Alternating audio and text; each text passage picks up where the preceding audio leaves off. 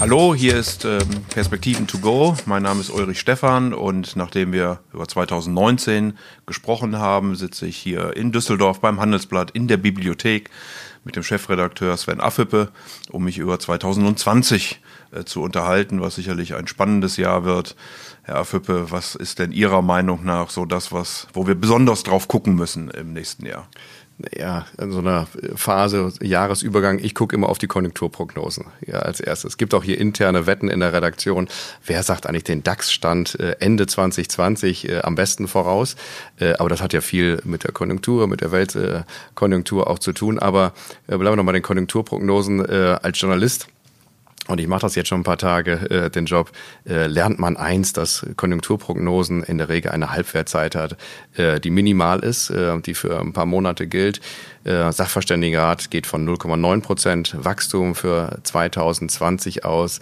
Äh, Sie wissen genauso gut wie ich, wie viele Nebenbedingungen äh, diese Zahl äh, beinhaltet. Ähm, von Inflation, Ölpreisentwicklung, die großen Fragen Handelskrieg äh, und, äh, und Brexit und, und, und. Ähm, also ähm, ich glaube, es wäre gut, wenn wir diese 0,9 äh, erreichen würden. Ich bin mir nur total unsicher. Und ich glaube, so wenn man auch mit Kollegen spricht in der Redaktion oder auch, ähm, auch draußen mit Unternehmern, ich glaube, dieser Unsicherheitsfaktor ist weiter etwas sehr Bestimmendes äh, für 2020.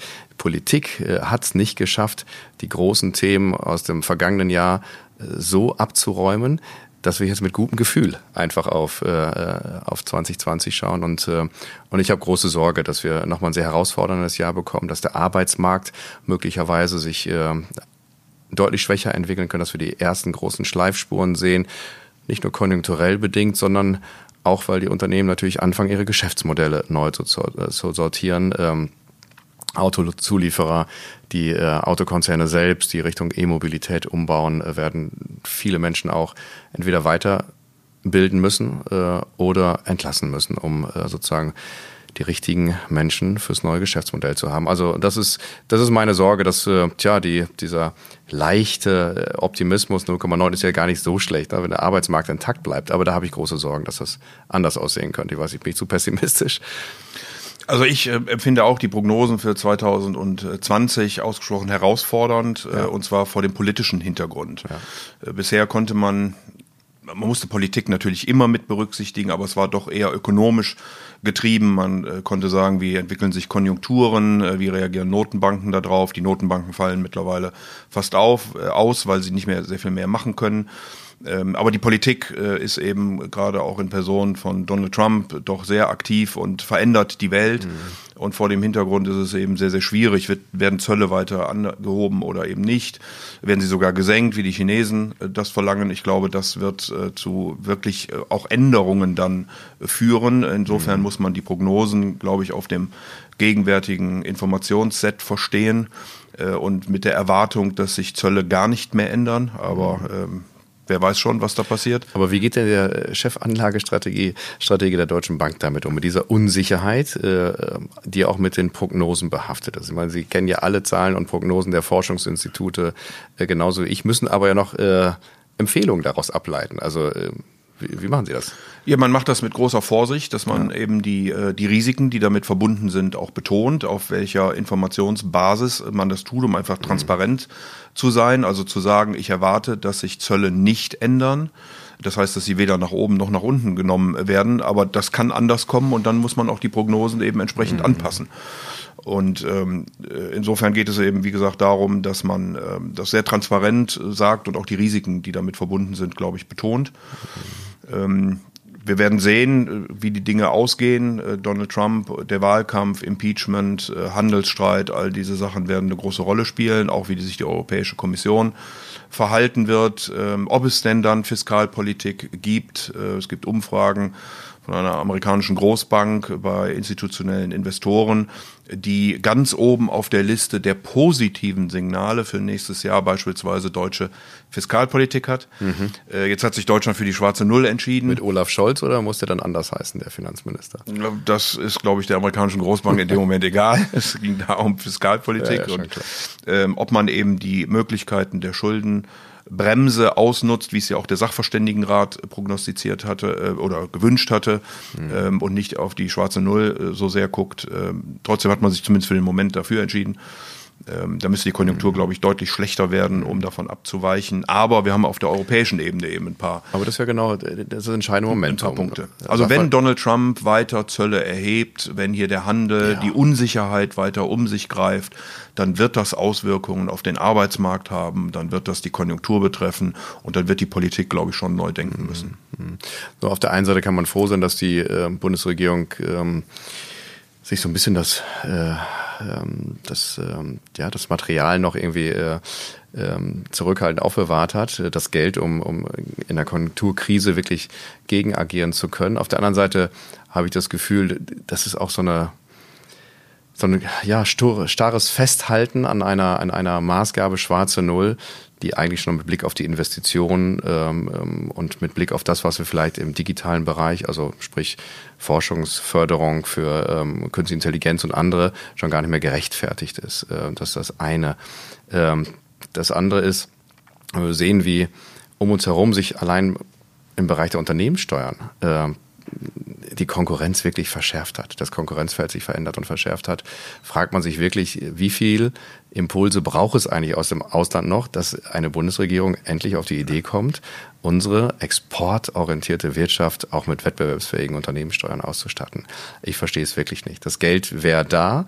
Ja, stattdessen gibt es man ähm, kontinuierlich für große Sozialprojekte und äh, Planung aus. Die, die Grundrente äh, kommt jetzt noch möglicherweise on top, finanziert durch eine Finanztransaktionssteuer. Können wir auch mal drüber reden, was das eigentlich äh, bei, bei Ihren Kunden und äh, bei der Bank auslöst, ähm, wenn da ähm, Finanzbewegungen ähm, besteuert werden extra. Also ich sehe nicht, dass, ähm, äh, dass die Erklärung der Politik glaubwürdig ist, jetzt noch nichts tun zu müssen, ja, um wirklich äh, konjunkturell und wirtschaftspolitisch Impulse zu setzen. Naja, der Arbeitsmarkt in Deutschland ist äh, sehr, sehr gut, äh, ja. zumindest noch. Äh, wir haben ja sogar neue Rekordzahlen äh, jetzt vor kurzem geschrieben. Also insofern besteht da nicht die unmittel, der unmittelbare Druck. Auf der anderen Seite ist der Bundeshaushalt schon relativ expansiv. Äh, wir mhm. werden einen Überschuss haben von 62 Milliarden. Mhm. Der wird aber schrumpfen dann in den nächsten Jahren auf ein Defizit sogar. Da ist natürlich viel Umverteilung mit dabei, weniger Investitionen. Das ist schade, aber das ist so. Ich glaube, es gibt auch Hoffnung. Ist es schade oder ist es falsch? Das ist falsch. Mhm. Also wir sollten, aber wie gesagt, das ist auch leichter gesagt als getan. Ähm, äh, man sollte da mehr investieren, man braucht dann auch die entsprechenden Genehmigungen. Das hat heute alles einen gewissen Vorlauf, äh, berechtigterweise, wegen Natur, Arten, äh, Umweltschutz, äh, Dingen und anderen ähm, Bestrebungen auch der Bevölkerung, die dann sagt, ich möchte aber hier keine Windräder haben oder äh, Stromleitungen äh, vor der Nase und so weiter. Also es ist leichter gesagt als dann auch mhm. wirklich ähm, umgesetzt. Ähm, und wie gesagt, der Bundeshaushalt ist schon relativ äh, expansiv. Und ich glaube, man wartet ein Stück weit eben auch auf die großen Blöcke. Mhm. Ähm, die USA können mit einem Wahlkampf äh, und vor allen Dingen einem Jahr, wo Donald Trump dann wiedergewählt werden möchte, keine Rezession gebrauchen, sondern eher Wachstum. Mhm.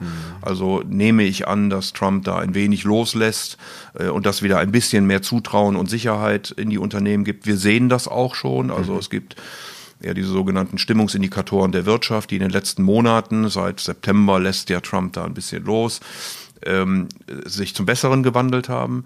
Die Volksrepublik China muss um ihr Versprechen oder das Versprechen Xi Jinpings einzuhalten, äh, das Bruttoinlandsprodukt zu verdoppeln zwischen 2010 mhm. und 2020, noch in diesem und im nächsten Jahr 6% Wachstum mhm. erfüllen. 2021 feiert China 100 Jahre kommunistische Partei, also da kann man auch kein Interesse daran haben, äh, ein schlechtes Wachstum äh, zu haben. China baut die Wirtschaft um mhm. ähm, von äh, Investitionen und ähm, Export zu Binnenmarkt und Konsum, von mhm. Staatsunternehmen zu Privatunternehmen. Die Privatunternehmen sind oft in mhm. Dienstleistungen dann, deswegen nehmen die Investitionen dann ein Stück weit ab. Also lange Rede, kurzer Sinn. Äh, da gibt's also auch viele natürlich internationale äh, Entwicklungen. Äh, wie geht der Welthandel weiter? Deutschland ist eine extrem offene Volkswirtschaft mhm. ähm, und wird sicherlich davon profitieren, sollte äh, der Handelsstreit nicht weiter eskalieren und wir dann in eine etwas bessere Entwicklung 2020 hineinkommen. So sind im Moment Moment die Prognosen. Mhm. Ähm, und ich glaube, mit dem Hintergrund hat auch die Bundesregierung dann die schwarze Null gemacht. Noch eine Sache zu den Prognosen. Warum werden sie überhaupt gemacht? Äh, ist auch immer wieder eine spannende Frage. Ich glaube, es gibt zwei Gründe. Von, zum einen wollen verschiedene äh, Unternehmen, Institutionen, Menschen planen und mhm. brauchen zumindest irgendwas, woran man sich mal festhält, auch wenn man weiß, dass es sich ändern kann. Äh, und zum Zweiten äh, wird man natürlich immer gerne von Journalisten gefragt und äh, wo dann eine Nachfrage ist, da schafft man dann auch das entsprechende Angebot dazu. Also wenn Sie mich beispielsweise konkret fragen nach einer DAX-Prognose für das Ende 2020, dann halte ich die für relativ unsinnig.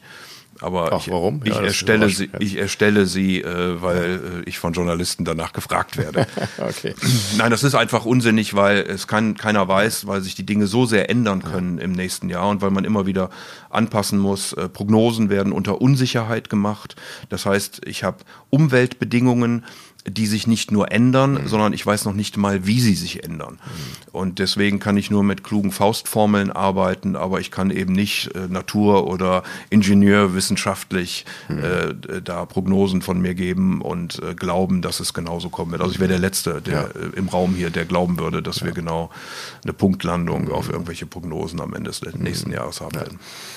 Sie haben zwei große Länder gerade genannt, die äh, sich selbst schwer umbauen, gerade China und, äh, und USA. Da ist das äh, gerade in den USA das, äh, die Zuversicht und das Vertrauen in die, in die äh, politischen Rahmenbedingungen auch deutlich besser äh, als in Deutschland zum Beispiel. Äh, und äh, ich glaube, über 2020 reden, äh, dann glaube ich, kann man nicht dran, ganz dran vorbei, nochmal die äh, politische Situation der Großen Koalition einmal kurz zu analysieren. Also das, was äh, die künftige designierte SPD Führung äh, vorhat, ist äh, schwer kompatibel mit dem bestehenden Koalitionsvertrag, ist schwer kompatibel mit den äh, Grundüberzeugungen der, äh, der Union beim Thema Klima, äh, beim Thema Mindestlohn, beim Thema äh, Verschuldung äh, und, und, und. Also ich glaube, äh, könnten da äh, durchaus eine ernste Krise äh, bis zum Auseinanderfallen der Bundesregierung äh, sehen und erleben.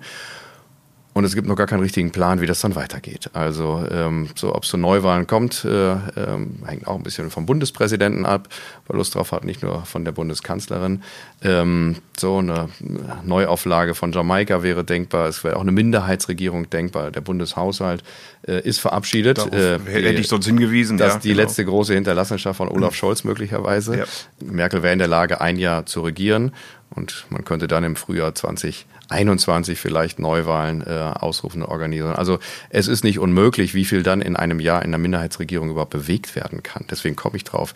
Ja, das ist schon wahnsinnig gering. Und wenn man dann sieht, wie äh, USA, China, Frankreich andere Länder, vielleicht auch UK äh, mit Blick auf äh, das Alleinsein plötzlich außerhalb Europa eine andere Wirtschaftspolitik fährt, die das Land attraktiver macht für Investoren. Äh, wir werden sehen. Ich glaube, es ist auf jeden Fall brandgefährlich, in eine Situation zu kommen, wo die deutsche Politik nicht handlungsfähig ist und äh, die Weichen stellen kann im Bereich Digitalisierung, äh, Innovation ähm, und anderen Themen, ähm, die, äh, die uns wettbewerbsfähig halten. Und ähm, so ist ähm, deswegen, ich glaube, der reine Machterhalt von Merkel, die natürlich gerne die 16 Jahre voll machen will, äh, kann nicht das treibende Argument sein. Ähm, und ich bin mal gespannt, wie das da weitergeht. Ja, wir werden sehen müssen, wie die neue SPD-Führung ähm, auf Konfrontationskurs geht ja. oder nicht äh, mit äh, der Bundesregierung, mit dem Koalitionsvertrag. Ähm, dann wird man sehen müssen, wie die CDU darauf eingehen kann. Äh, Deutschland hat auch die EU-Ratspräsidentschaft in der zweiten Jahreshälfte 2020. Also auch da passen natürlich Neuwahlen und ähnliche Dinge nur bedingt dazu. Mhm. Ähm, 2021 würde sowieso neu gewählt werden. Ähm, also ja, es bleibt spannend. Ich glaube, vor einem Kapitalmarkthintergrund ähm, äh, ist es so, solange Deutschland eine eurofreundliche äh, Politik, Regierung hat, ähm, wird der Kapitalmarkt das Thema relativ schnell mhm. abhaken. Die Unternehmen hängen natürlich an Deutschland, aber Klar. sind eben sehr global aufgestellt, machen Großteil ihrer Umsätze und Gewinne heute im Ausland. Äh, und deswegen sind solche internationalen Handelsfragen, Zollfragen äh, fast wichtiger ja. da, dafür. Für uns als, als deutsche Volkswirtschaft ist das natürlich durchaus äh, interessant, mhm. wen wir als Regierung haben. Für die beispielsweise mal DAX-Unternehmen ist das äh, nicht ganz so, ähm, ist auch wichtig, aber ist nicht ganz so mhm. äh, wichtig äh, wie vielleicht für die deutsche Volkswirtschaft und für den Mittelstand vor allen Dingen. Insofern, ja, fast, ist eine spannende. Ja fast eine tröstliche Nachricht. ja, gut, also ist eine spannende Frage, die ja. wir sicherlich im Auge behalten müssen, äh, was da 2020 passiert will da auch keine Prognosen abgeben, hoffe doch, dass wir äh, eine Regierung haben werden, die auch Entscheidungen trifft. Man muss ja sagen, dass die jetzige Bundesregierung eine, doch einige Entscheidungen äh, trotz aller Kritik äh, getroffen hat. Äh, ich würde den persönlich. Zwei Drittel des Koalitionsvertrags abgearbeitet. So, ich würde ja. dem inhaltlich nicht immer ja. überall zustimmen wollen, aber äh, zumindest hat man äh, und war entscheidungswillig. Mhm. Und äh, warum soll das im nächsten Jahr nicht auch so sein? Mhm. Perspektiven to go heißt ja die Sendung nicht wünscht dir was, aber wenn Sie sich was wünschen könnten von der Bundesregierung, was wäre das denn? Was, was wäre die wichtigste Reform, die Sie anpacken würden? Auch ich glaube, die Bundesregierung hat strukturell seit Gerhard Schröder wenig getan und ja. müsste wirklich strukturell etwas tun für Investitionen. Wir werden als Deutschland stark angegriffen für die Leistungsbilanzüberschüsse. Äh, wir exportieren Kapital. Ähm, eigentlich müssten ja die Leistungsbilanzüberschüsse, also das exportierte Kapital über die letzten Jahre und Jahrzehnte unser Auslandsvermögen darstellen. Das tut es aber nicht. Also wir investieren auch nicht dann gut im Ausland. Ähm, insofern ähm, wäre es wünschenswert, dass wir die Investitionsbedingungen in diesem Lande verbessern. Mhm.